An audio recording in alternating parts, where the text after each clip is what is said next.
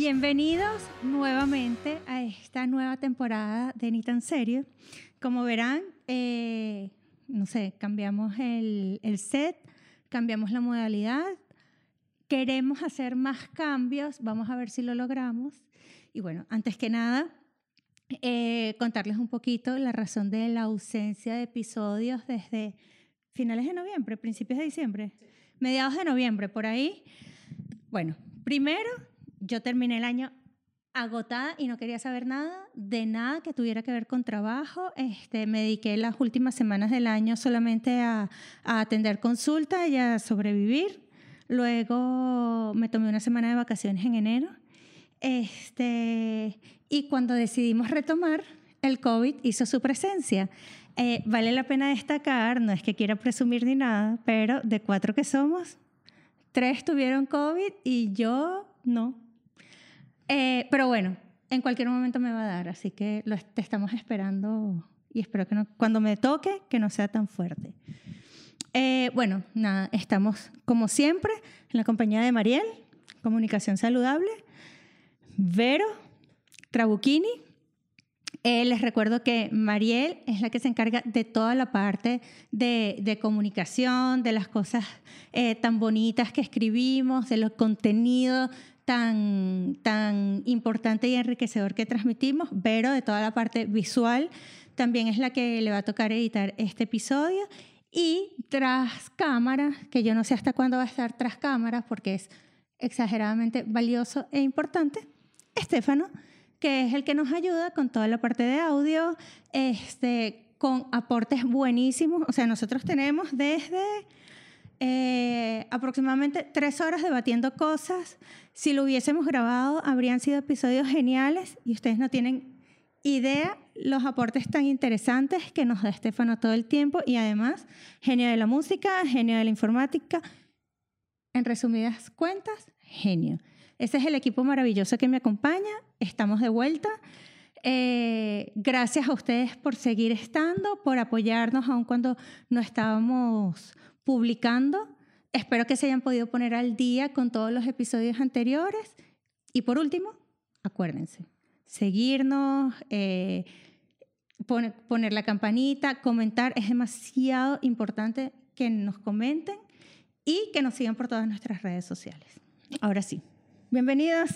Bienvenidos. ¿Qué tal estuvo esa, ese parón de dos meses casi? Para mí es un placer porque no tenía que editar. Relajado en mi casa, menos trabajo. Me estoy comenzando a sentir mal. No, para mí, para mí como la parte del podcast es más compartir con ustedes y escribir va más para el otro lado. Entonces estuvo bien, normal. Pero Me aprende. hizo quedar mal, me hizo quedar malísimo, así por el piso, me tiró. súper bien. Estefano, ¿y para ti? Muy bien, muy bien. Yo los extrañé demasiado y debo de confesar que hoy estaba demasiado feliz porque nos íbamos a reencontrar y nos podíamos reencontrar los cuatro. Este, bueno, eh, comenzamos con el primer episodio de- del año y ustedes saben que de vez en cuando a mí me da por, por contarle un poquito de mí y de mis intimidades y de que darles la oportunidad de que conozcan un poquito más a la persona detrás de la consulta. Eh, es demasiado importante que siempre tengan presente que no importa en qué ámbito, la persona que los está atendiendo es un ser humano exactamente igual a ustedes, con lo cual no hay razón ni para sentirse menos ni para idealizar a nadie, porque todos somos humanos, tenemos nuestros monstruitos, eh, vivimos nuestras propias batallas y tampoco nos dieron manual. Que sepamos más en un área que en otra no nos hace infalible. De hecho, y aquí viene el, el punto, no nos hace infalible ni siquiera en el área en que manejamos, porque una cosa es saber desde la teoría y otra cosa es vivirlo. Eh, yo, uno de los primeros episodios de la temporada pasada, creo que se llamaba algo así como fui víctima de una estafa emocional o algo así. Más allá de ese episodio, pero sí a, partir este, a partir de ese momento, como fue la gota que derramó el vaso, yo comencé a entrar en un hueco emocional porque soy humana, porque no me avergüenzo de, de contarlo, porque, porque hago mis deberes y hago las cosas como se tienen que hacer y aún así las cosas pasan y comencé a entrar en un hueco emocional. Y por mucha terapia, por mucha deporte, por mucho compartir con mis seres queridos, por mucho amor que recibí, no había forma de yo salir de ese hueco emocional y sí, estaba muy triste este, y llegó un momento, perdón, llegó un momento en que, en que ya no era que estaba muy triste, sino que estaba deprimida.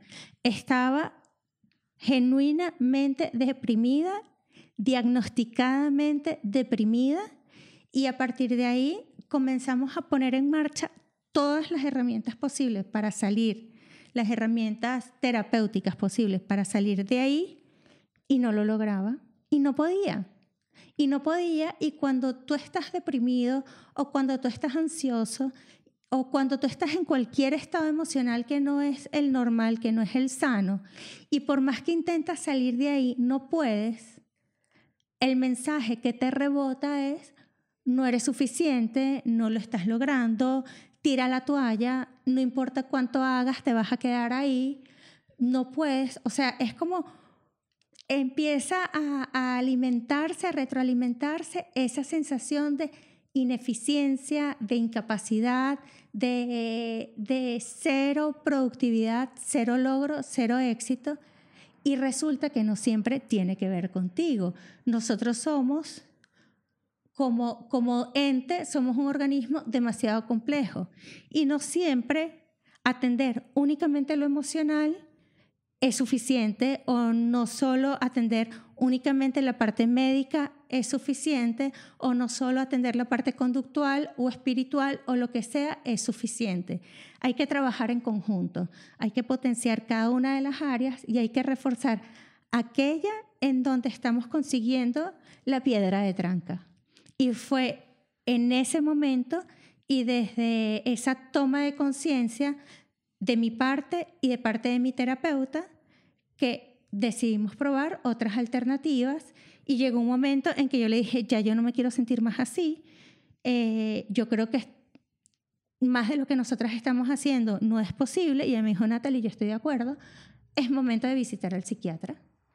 Y yo hice mi cita con el psiquiatra, fui a mi entrevista con él y la conclusión fue, sí, Natalie, tú necesitas ayudarte con medicación porque hay una parte química en nuestro cerebro que nosotros no controlamos, que no depende de nosotros, que si se descompensa, por más que tú intentes eh, restablecerla, muchas veces no funciona y necesitas de la ayuda de la medicina y de la ciencia para, bueno, para volver al equilibrio y funcionar como una persona totalmente normal.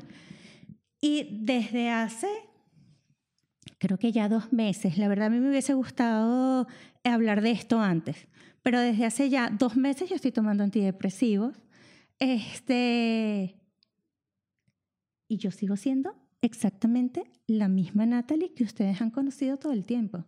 No soy ni una Natalie más feliz o más maníaca, ni soy una Natalie más depresiva, ni soy una Natalie zombie. Simplemente soy una Natalie que tiene la capacidad de funcionar de forma adaptativa y poder interpretar y gestionar sus emociones como lo hace cualquier persona sana.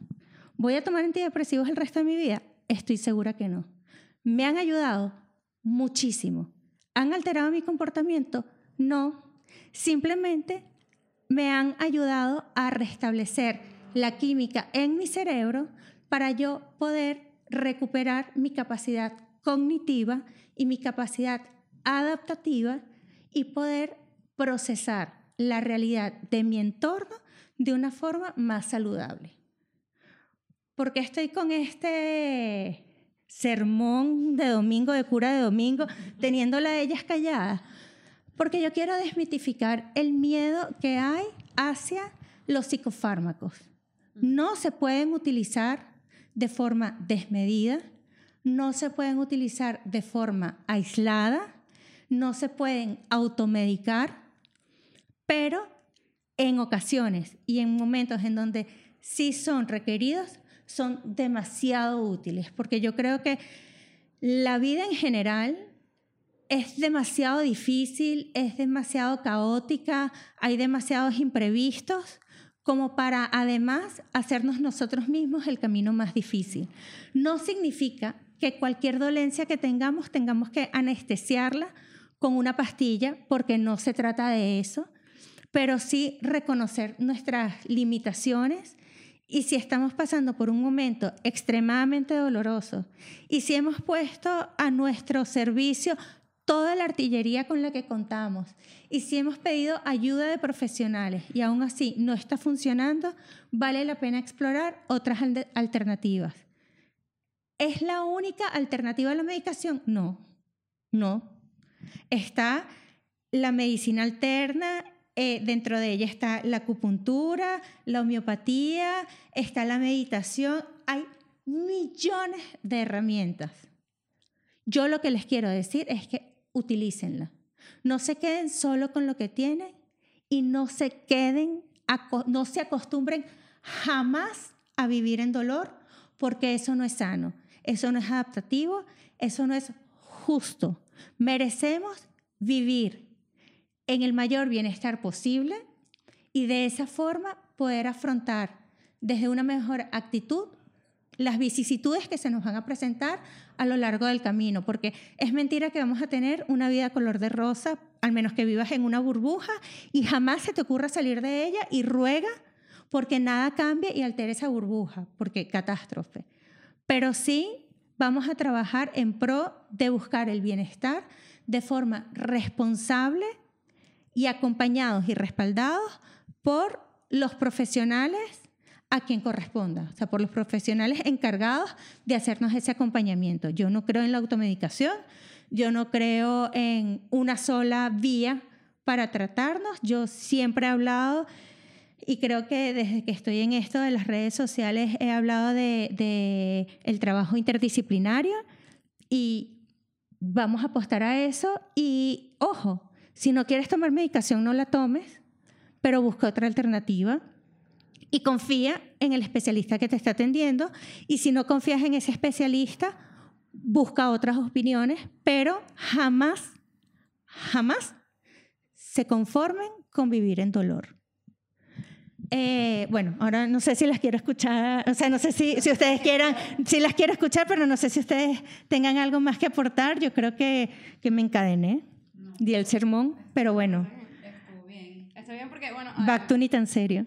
Exacto. Además, también no me, tampoco quiero meterme mucho en el tema porque en lo de no tomar medicación también va conmigo porque Nati varias veces me ha sugerido a mí la idea de tomar medicación con respecto a por problemas de ansiedad, pero yo sí soy muy reacia todavía a eso. Y siento que la medicación, o sea, porque eso me va a poner un poco también polémica. O sea, siento que hay niveles en que tú sí necesitas la medicación, pero por ejemplo, a mí me me diagnosticaron una depresión que no sé hasta qué punto era en verdad depresión o era una tristeza momentánea por no saber, o sea, porque estaba acostumbrada a conseguir logros y llegó un momento en que no pude conseguirlo y sentí que decepcionaba a mis padres. Y entonces caí como en un hueco, pero yo nunca sentí, o sea, viéndolo ya desde afuera y con muchos años más de, de edad encima, para mí nunca fue depresión como tal. Y a mí sí, de una, me dijeron, estás deprimida y toma Prozac. Y el toma Prozac para mí sí se sintió como estar zombie. Porque yo no sé si es que llega un momento en que en verdad la medicación, si no la necesitas, porque tu cerebro está funcionando bien, termina de dañarte un poco más. Y yo sí, a partir de ahí sí le tomé como una, o sea, como respeto a la medicación, porque siento que en, mi caso, porque una depresión sí ya tiene que ver más con un desbalance químico. Si no hay un desbalance químico, lo que hace es como que tapar el dolor, pero tú no estás trabajando para salir de eso. Y al final... pero por eso Nati habla del tema Claro, claro, yo lo entiendo. Yo por eso es que entiendo lo del que cada quien decide, pero... ¿Y en, ese momento también estabas haciendo terapia? Estaba haciendo terapia, pero llegó, o sea, es que siento que fue como una solución como que, bueno, no estás triste, entonces, bueno, hacemos terapia, pero al final no aprendí como tal a manejar, porque llegué hasta ti otra vez y con los mismos problemas que tenía cuando tenía 19 años. Y entonces, ahora sí me... Yo no se los he resuelto, la tengo secuestrada para que me siga ayudando. Exacto. Me está apuntando aquí, no lo están viendo, pero aquí tengo una pistola que... no, nada que ver. Este, esos problemas no los manejé en ese momento, como que fue como que, ah, bueno, ya estás bien, no estás llorando, porque obviamente la medicación en ese momento no me dejaba llorar, yo quería llorar y no me salían lágrimas, que era más frustrante aún todavía. Y, y no resolví el problema. O sea, a mí, yo paré la medicación y los problemas siguieron ahí. Y ahora, después de tanto tiempo, volví a encontrar, que eso es, también sigan ese consejo, si no están felices con un terapeuta, se vale cambiar, porque tienes que tener feeling. Llegué con Nati, gracias a Dios, tengo feeling con Nati, esto no es propaganda. Y, contigo fue que aprendí y estoy aprendiendo a manejar estos problemas y no estoy bajo medicación. Y por eso que una vez que me lo sugeriste, porque estoy en un periodo muy ansioso, estoy muy reacia, porque yo digo, bueno, no tengo que encontrar el medio de salir de ahí sin necesidad de, o sea, de ponerme como un parche encima. Y no tienes la obligación de, de medicarte, o sea, es, es una de las alternativas. Hemos barajado también alternativas de acupuntura, de, acupuntura. meditación, de cámbiate de iglesia. Haz lo que tú consideres que te va a funcionar para estar bien. Eh, yo hice un curso de PNL para poder tener feeling. Yo no ayudo a mis pacientes en nada, simplemente feeling con ellos. Eh, A los futuros psicólogos que me estén viendo, hagan marketing, no hagan más nada. Por favor, no, no, no. No, en verdad sí, es súper importante tener feeling con el psicólogo, o sea, porque al final va a ser el que te acompaña y tú necesitas tener la confianza suficiente para contarle de verdad lo que te pasa. Si no le cuentas de verdad lo que te pasa a la persona, no hay forma de que te ayude. Y ya. Y pues nada, sean felices y sorry por eso. Miren, hablando de feeling, este, también es importante que además del feeling, porque yo he estado ahí, o sea, yo he sido terapeuta, pero también he sido, de hecho, más tiempo, tengo más tiempo siendo paciente que siendo, eh, que, siendo terapeuta. Y más allá del feeling, también es importante sentir que estás avanzando en la consulta. Eh, yo tuve la oportunidad de estar con, con terapeuta magnífico, maravilloso, a quien quiero demasiado, pero no estaba avanzando y el feeling me hacía quedarme ahí. Y honestamente, si yo hubiese tomado la decisión, claro, tampoco estaba preparada para, para dejar esa terapia, no quiero poner género ni nada, esa terapia en ese momento no sabía tampoco a dónde acudir y no estaba, eh, no me sentía segura como para andar un rato sola, pero estoy segura que si yo hubiese cambiado antes, hubiese avanzado muchísimo más y era el feeling lo que me hacía eh, mantenerme. Entonces, es, es demasiado importante tener feeling, pero acuérdense que ustedes no están en deuda con absolutamente nadie y nosotros podemos ayudar hasta un punto y puede ser y es totalmente normal y eso no nos hace ni malos profesionales ni los hace malos terapeuteados a ustedes si a partir de un punto se estancan y deciden cambiar. Esa es parte también de la evolución de, de, de cada quien, de la evolución individual. Este, y no están en el compromiso de quedarse con una persona por siempre. Si sienten que no están avanzando, busquen otras alternativas, inclusive plantéenselo a su terapeuta y permitan que les brinde opciones. Si el terapeuta lo toma mal, tiene que ver más con problemas del terapeuta que tiene que trabajar en terapia que con ustedes. ¿Quieres decir algo? Yo, sí. Eh, bueno, yo este, creo que, o sea, yo sí creo en que es importante tomar varias alternativas. Eh, considero que la medicación es algo que es una opción que está ahí. Eh, igual que tú puedes curar una, un resfriado con, con té de, de miel y jengibre, ¿verdad? no, pero tranquilo, no importa. Este, con té de miel y jengibre y con atamel y, o paracetamol, los puedes combinar y te va muy bien, o también puedes decidir no hacerlo con paracetamol o atamel. Yo creo que el tema no es realmente buscar solucionar los problemas, porque los problemas es difícil que se solucionen. Entonces, al final, si pensamos que ir a terapia o que tomar una medicación nos va a solucionar los problemas, es como que ya de una ir con una expectativa que no, que no es real y, y, eso nos va a frustrar, tomemos medicación o no. Y yo sí creo que, bueno, que es importante el combinarlas. Eh, el tema de la, de la terapia con la psiquiatría. En mi caso yo lo he hecho con Natalie, con psiquiatra también, y a veces es que realmente no, no quieres seguir sufriendo más y hay, algo más. Que, que tú ya has abierto todos tus cajones de permiso, mierda, ya los has limpiado, y aunque sigan habiendo problemas en eso, igual dices, ok, pero aquí pasa algo más. Entonces creo que sí es importante en ese sentido ir a, al psiquiatra sin miedo, confiando en la persona, y si sientes que, que, no, que no avanzas, cambiar y también entender que por lo menos a mí cuando he tomado este, medicación no, no me ha quitado el llorar o el sentir.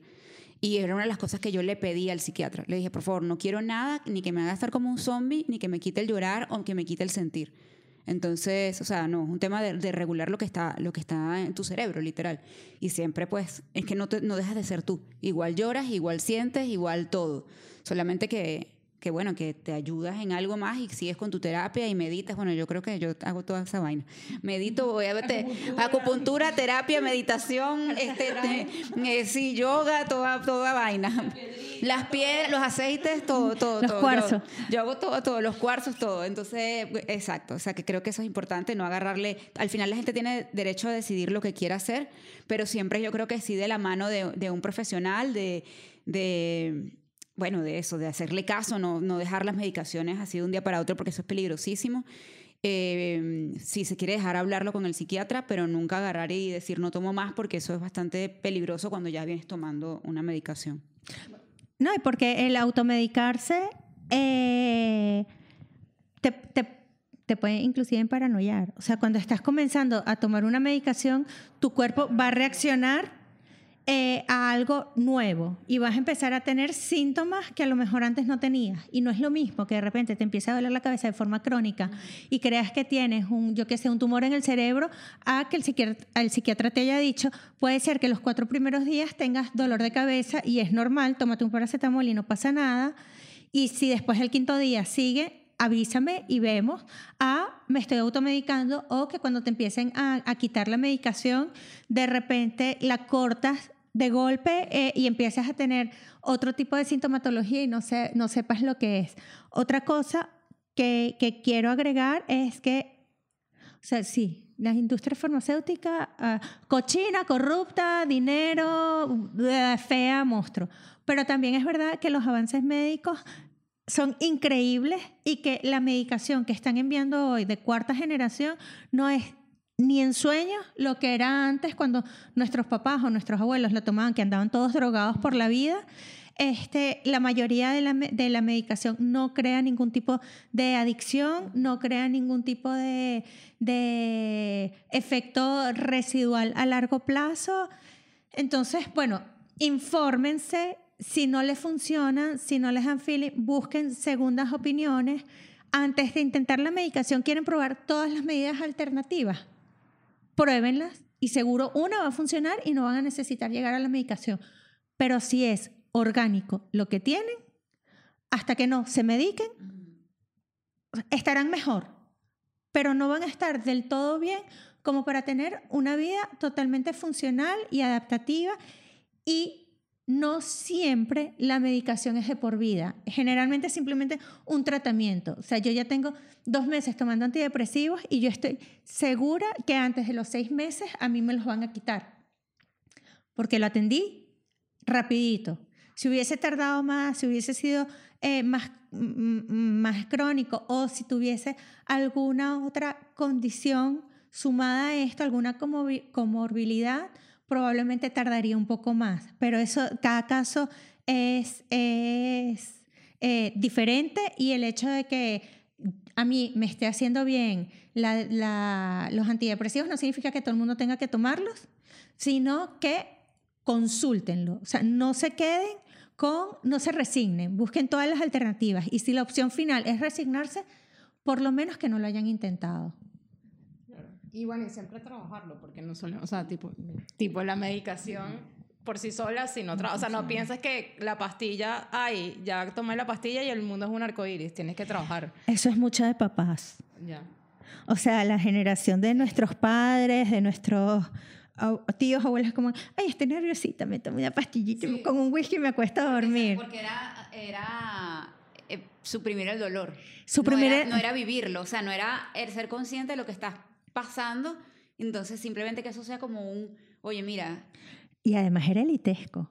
sí, exacto. Porque conocer al doctor que te da el récipe sin que lo necesites, o- Exacto. ¿sabes? Es como, es, Exacto. es como, no, no, la depresión no es un dolor de cabeza. Exacto, entonces, bueno, sí, creo que... y estar triste no es depresión. Y estar triste no es depresión, exacto. Eh, bro. Bro nos acaba de dar el ok. Dijo que este episodio quedó hermoso, que ustedes lo deberían de compartir, comentar, suscribirse al canal, eh, decir que es el mejor episodio de la vida. O también hacernos hate diciendo... No, que- hate no. Que salga, no, ah, no, A- no Aquí no queremos hate. odio porque este es un espacio de amor y a mí no me rompan mi burbuja. Es que además tampoco es que el odio nos vaya, no. Es no, que- no va a aportar absolutamente nada. Bueno, tampoco. a ver, si nos mandan mensajitos de hate, es más, pongan hate en los comentarios. Si llegaron hasta aquí, pongan hate en los comentarios para ayudarnos con el algoritmo y así Claro, vencer la energía negativa. Este, pero bueno, nada, hemos vuelto. Hasta la próxima.